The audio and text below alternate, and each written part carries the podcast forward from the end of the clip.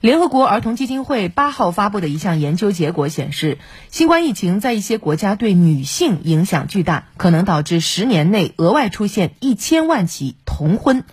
研究报告说，疫情带来的学校关闭、经济压力以及父母病亡等因素，正在让处于弱势的女孩更有可能遭遇童婚。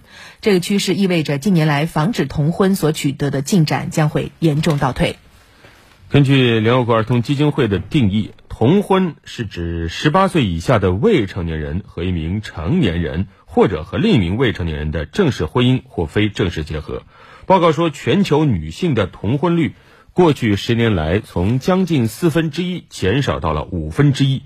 但是这个进步现在受到了威胁。是的，儿基会执行主任亨利埃塔福尔说：“新冠疫情导致很多地方学校关闭、与亲戚朋友分离、贫困加剧等问题，让数以百万计的女孩本来就已经艰难的处境变得更加糟糕。”报告说，遭遇童婚的女性更加容易失学，遭遇家庭暴力、过早怀孕，并且出现孕产妇并发症以及死亡等等。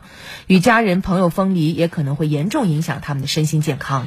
此外，这份报告还表示，疫情触发的出行限制还将导致女性在保护自己免于童婚、意外怀孕和家庭暴力方面更难获得医疗和社会服务机构的帮助。另外，疫情期间，一些经济有困难的家庭可能会寻求把女儿嫁出去来减轻负担。报告估计，在全球范围。男童的童婚率只有女童的六分之一。当前，全世界约有六点五亿女性经历或处于童婚，这个数字远远超乎你我的想象。是的。